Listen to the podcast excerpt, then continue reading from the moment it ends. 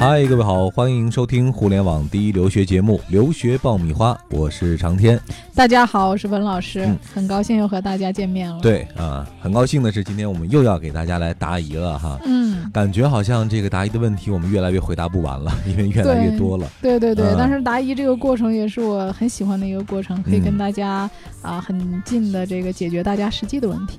那我们把近期的答疑呢分一下类哈。我们这一期做的是在我们的微信的问答社区里大家提出的一些问题。那在对，下一期答疑当中呢，我们会主要回答大家在我们的微信后台上啊提出的一些问题。对，在这儿我要提醒大家一下啊，就是大家在这个呃我们的这个社区里面去提问的时候呢，呃，要做一个呃你们朋友圈的分享的截图对，啊、有这个截图呢，我会第一时间的给您做答复。其实目的也是帮我们小小的宣传一下，对啊对对也是对希望能够有更多的朋友了解我们，啊，对更多的人可以获得我们节目当中的有用的信息啊，嗯，嗯、也算是大家对我们节目的一个小回馈吧，啊，那在这儿也再一次感谢大家的支持和关注，嗯下面我们就开始今天的答疑，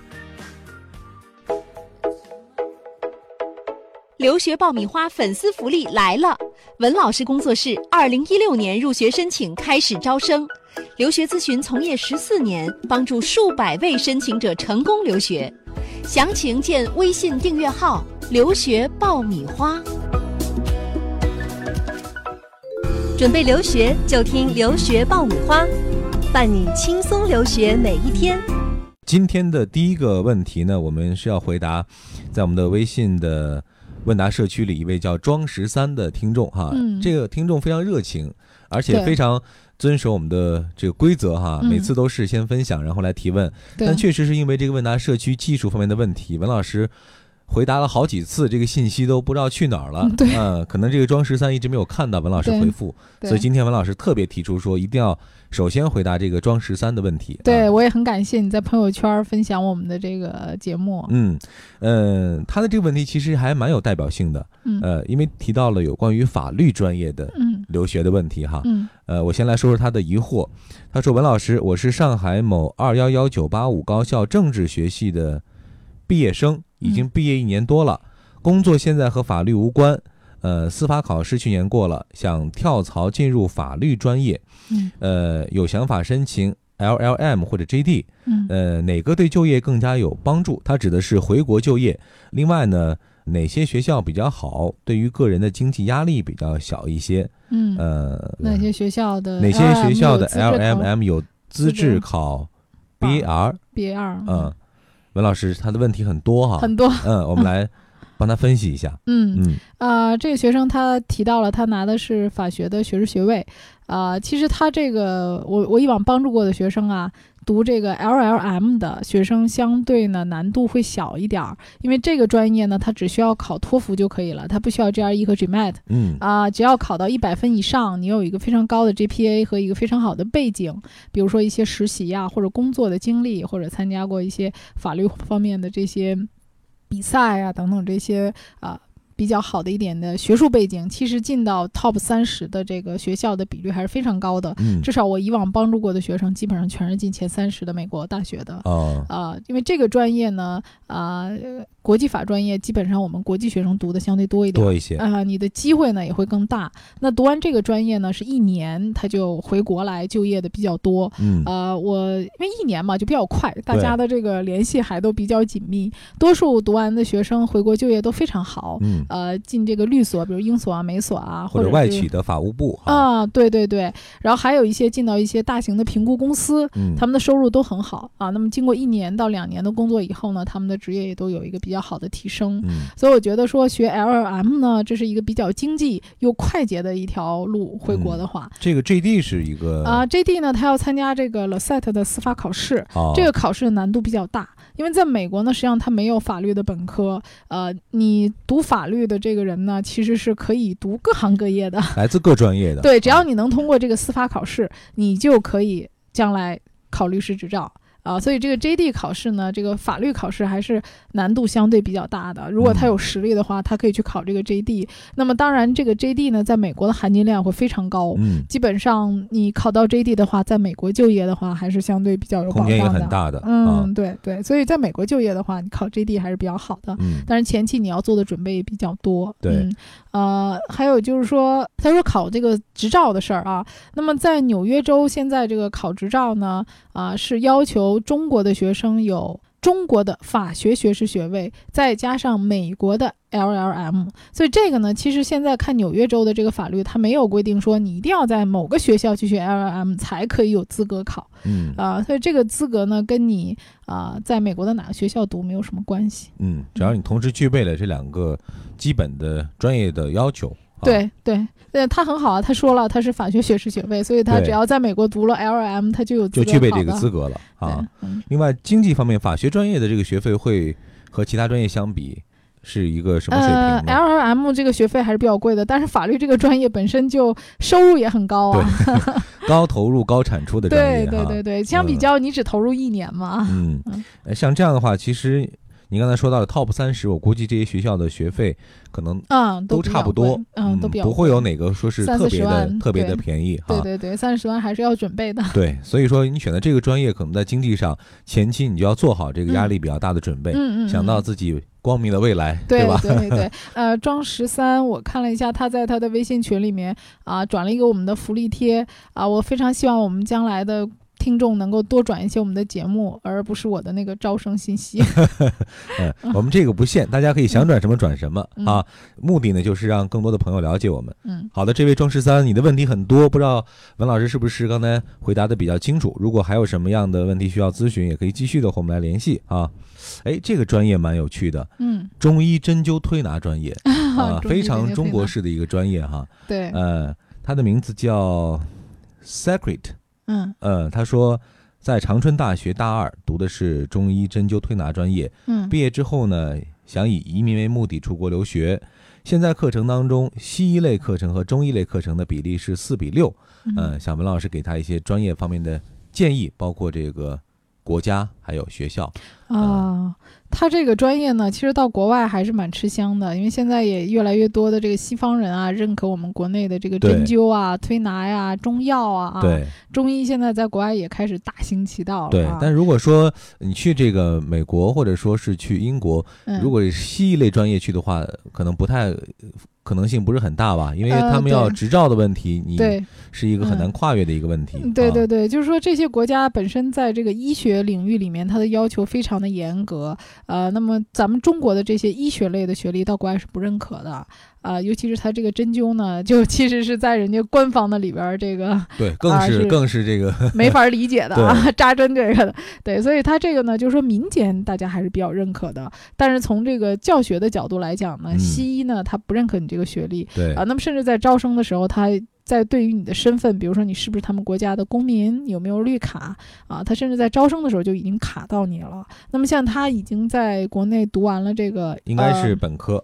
本科啊，嗯对他可能是本科。那么如果说你将来读完了本科啊、你想移民的话呢，我会给你推荐的，你可以考虑去新西兰。嗯啊、新西兰的话呢，它有一个比较适合它的课程呢，是叫医疗管理的这个课程。嗯这个文凭课程呢，呃，他大概学的话，现在的话，因为他现在是大二嘛，我估计他对本科毕业可能去学，那么他学一年的这个课程，嗯，呃，按照现在的一个呃情况来讲呢，他在当地找到工作就可以在当地申请移民了。哦，嗯那这个方法比较可行，对、啊对，但是他现嗯在大二，我估计本科毕业还得两三年，那个时候不知道移民条件会不会政策有变化？对政策有没有啊变化就不知道了。可以关注一下，其实网上有很多类似项目的一些介绍啊嗯，这个同学可以来详细的了解一下。好的，我们来看下一位啊，应该是一位学生家长的问题。嗯，呃，他说文老师，孩子现在是在加拿大的公立中学上十年级，嗯啊，听说申请加拿大的大学时候主要是看十二年级的成绩，个别大学会参考十一年级成绩，嗯而十年级成绩是不会看的。呃，是真的还是假的？这样的啊，就是说他首先要先了解啊，加拿大他所在的这个位置，嗯，呃，不，比如说我们经常提到的温哥华 BC 省，BC 省呢，它是要参加省考的，嗯，呃，那么省考呢，就是十二年级的英语和数学，通常都要在一百分的，就是六六十分以上，啊。那么他在最后申请大学的时候呢，其实他是把你的成绩划分的嗯啊，就是说你的省考占了一部分，比如说百分之五十到六十，你平时的成绩又占到百分之五十到六十，啊，那么如果说你是在呃多伦多，也就是说安省这一块儿，那么安省这儿呢，它是主要看十二年级的最后的这个几门课的成绩，嗯，但是这个也是占到一部分啊。你平时的这个成绩单也是要提供给这个大学的，大学也会参考，其实就是一半儿一半儿吧。啊嗯，但是更多的呃，十二年级的成绩占的比例会多一些。但是你说我这平时成绩都不看啊，这个嗯可能性不是非常大，说一点儿都不看，因为你的成绩是要递交给学校的。对，他只是说他主要看十二年级的这个成绩。可你这么想啊，如果你十年级的成绩都不好的话，你十二年级就突然间突飞猛进了吗？可能其性实也是不一太个大哈。对，其实是嗯一个循序渐进的这么一个过程。比对如说你的十年级成绩并不是很好，但是你十一年级、十二年级你的成绩逐渐走高，那这个一个是个非常上升的趋势，对你的身体也没有什么影响。对学校是比很较好看的好这样的学生的对，对，啊逐渐走高的这对样的一个，形式。所以说这个嗯现在不是正在上十年级嘛，那嗯就让孩子抓紧一点儿哈，这个成绩在未来还是会起到一定作用的啊。对对嗯。好，我们接着往下看啊，这个是跑到欧洲去的一位啊，名字叫湘云，嗯想问一问德国留学的问题。他说：“文老师，呃，我在普通大学读高分子专业和工程，嗯呃呃，高分子材料与工程专业，嗯呃，大二了，想去德国读研，嗯、嗯想问几个问题。第一呢是，是不是必须学德语？是不是要考德福呢？嗯，我没有德语基础。第二，留学费用大概是什么样的？第三，嗯呃，本专业有没有更适合去的国家？嗯，啊，这个高分子专业呢，其实我办的学生里面还是去美国的居多一些，居多哈，嗯因为美因为国这那个专业边好像更强势啊，一些，对，更嗯强势一点儿，可能发展的空间也会更大。呃，一些在工程学院，还有一些在这个嗯、物理这一块儿的，嗯所以我觉得这个美国这块儿的选择空间会比较大。嗯那么如果他要去德国的话呢，嗯，也可以考虑。当然，德国如果你想去非常好的学校，去跟特别牛的教授去学的话，对肯定还是要德必须语学的。德语的啊，啊，当然也有一些是英语授课的，不过像他这样的专业呢，啊，属于比较小众的专业，它对不是太大众的专业，它不一定会开设这种英语课程。对，通常这种商科、计算机比较普遍的，读的人比较多的，通常会开设一些英语课程。嗯嗯，费用呢？德国现在就基本上每年就是一个注册费嗯啊、就是五百到一千欧这样的费用，倒不是很高。但是德国的学历相对比其他国家来讲，难度还是比较大的。嗯，嗯，像他如果说能够有学德语的这个时间，我觉得他对足足可以把 GRE 和托福考得非常好，因为对德语你是从头开始，英语你学了这么多年，呃你有重新学一门语言的经历，应该可以把呃托福、GRE 考得很好，然后可以啊、把自己的学术背景好好呃深入选的一。个更好的美啊国大学，然后啊可以去美国读博士啊，可以对去读全奖博士啊，除非你真的对德国非常的青睐啊，非常的情有独钟，嗯或，者说真的你有很好的渠道啊，能够证明你未来在德国你这个专业有很好的发展。如果嗯不是这样的话呢，还是可以考虑一下，对不一定非要朝这个德国。其实他这这个方专面去业，我觉得美国回来的博士的话，含金量也非国常内高的。更认可一些 呃，应对，该认可度会嗯更高一些。这里是互联网第一留学咨询分享节目《留学爆米花》，欢迎继续收听哦。好的，我们接着来看，嗯，接下来呢是一个有关于低龄留学的一个问题，呃，提问的叫 Birdy 啊，嗯想问文老师说呢，全家打算办理美国投资移民，只是为了孩子将来去美国上高中和大学。和留学生相比呢，更容易考上美国好一点的大学。嗯，这样的选择不知道好不好？呃，目前女儿是读小学三年级，嗯但是未来是不想长期居住在美国的，也希望孩子将来回国发展。不知道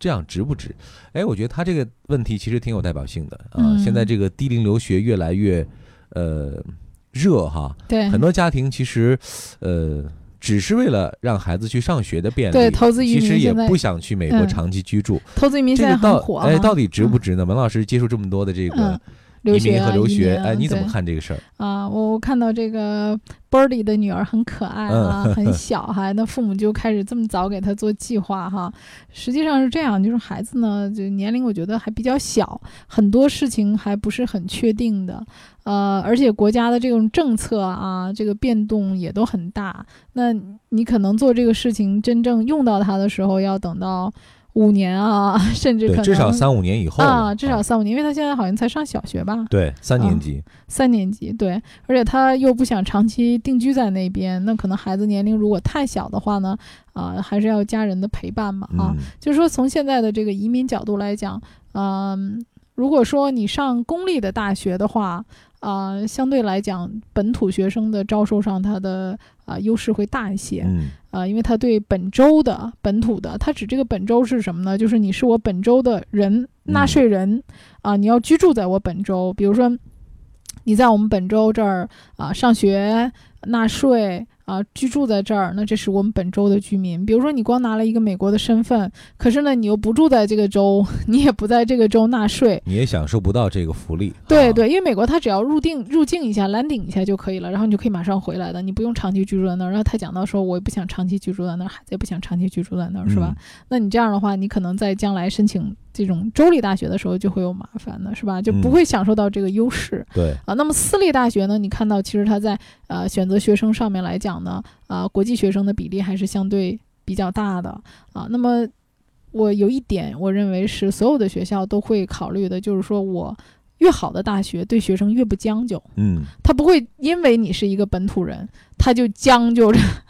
啊。当然，可能有一些学校，它的出于一些啊、政策上的原因，他会考虑招收一些本土的学生。但是你想进好学校，你仍然是一个很优秀的学生啊，嗯，是吧？你的身份这个是只是一部分的原因啊、我觉得说，呃，有一些人考虑移民呢，他是考虑说我本州的学生或者本土的学生学费会便宜啊，这个确实是的。学费确实是会便宜的，但是你说你的入学一定有多大的优势吗？我觉得这个不是一定的，因为美国本身它的申请就是多变的，嗯就没有一个固定的原则的。我觉得只要你足够优秀，无论是你到哪个国家还是哪个学校，你都有竞争的机会。嗯，啊、这个美国投资移民也蛮贵的，对，呃，大概也也五十万美金嘛，好像听说还要再涨价。呃，你要是有这么多的 风险，因为它这个投资移民是有风险的嗯啊、你花了这么大的一个风险去做一个可能不见得会给你马上带来收益的一件事情，我觉得还是要仔细考虑的。对，就是这个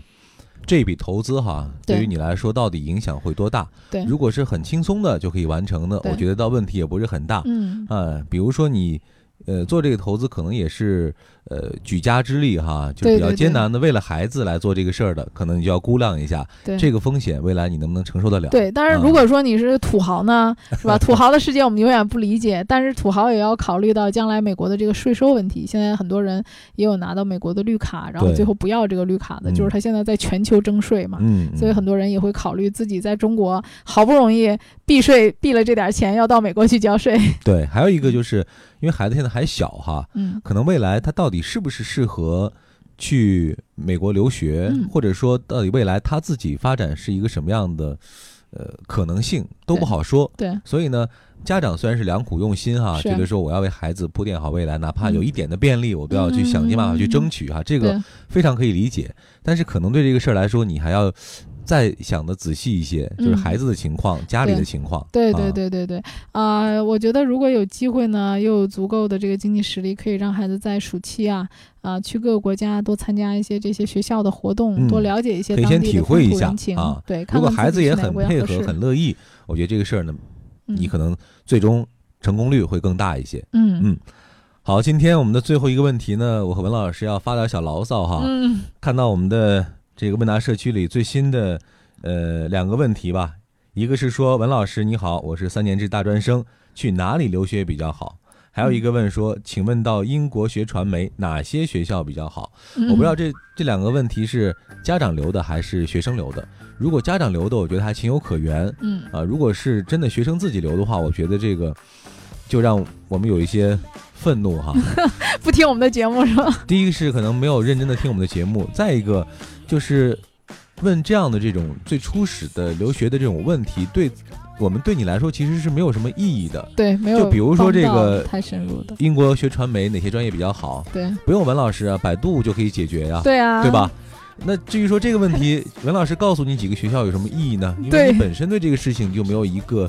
真正的深入的了解，所以嗯给你答案依然对你没有任何意义。再比对如，说，我我说大家可以找百度嘛，对然后搜一下那个英国大学的这个传媒专业的排名，你就知道了。对，再一个去哪里留学比较好，嗯这个问题我们怎么来回答？因为根本不知道你本身的需求、你的情况、你的各种嗯各样的经历，对嗯，怎么可能给你一个非常中肯的这种？对，之前建我们议也呢讲过很多这个大专生出国的这个选择，英国啊，这个澳洲啊，新西兰啊，就很多国家，其对实吧每个人的可以需考求虑不一样，每个人最后的对结果也不一样。对，希望就对是说，呃，这个 Hello Elf 吧，能多听听我们以前的节目，可能对对你的帮助会更大一些。我觉得你要问问题可以这样问哈，就是你锁定了英国，锁定了传媒专业，那么你先去做一个深入了解，嗯，就是大致英国有哪些传媒比较好的学校。嗯，你先深入了解之后呢，比如说，哎，有两到三家我比较中意，然后再来询问说，哎，这其中文老师可以帮我分析一下啊，嗯我的需求是什么？这其中哪个更适合我？我觉得对这是一个对自己负责的一个态度，而不要就把问题扔来说你到底哪个好。那这个问题我们真的很难帮你去回答。对对，因为嗯不了解你的情况，而且就是确实，呃，想要帮助你的话呢，也只言片语的话也很难在关键是微不负信。责任，我觉得这对样微信上回给答大你家给你啊给你留出来很有建设意义的，所以我觉得还不如先听听我们的节目对，然后对号入座，先看自己适合你哪种情况，然后再好好的深入想一想自己到底问题在哪儿，嗯深入性的你真正的难点提出来。嗯嗯，好了，那今天呢，我们的回答就暂时到这儿哈。呃，目前我们微信的问答社区里积攒的一些问题，基本上都回答完了。嗯，呃，再重复一下我们在问答社区里的发帖规则，就是大家一定在提问之后呢，要附上转发我们任何一条微信推送的朋友圈的截图啊，这样呢是对我们节目的一个小的推广和宣传。呃，文老师在看到你的这个问题之后呢，也会第一时间的来回答大家的问题。嗯，好了，我们今天就先回答到这儿。啊，那也欢迎大家呢继续在社区里面提问啊，在朋友圈儿分享我们的节目啊，我也非常希望跟大家有更多的机会能够互动，回答大家的问题。今天的节目呢，我们就先到这儿，下期再见。下期再见。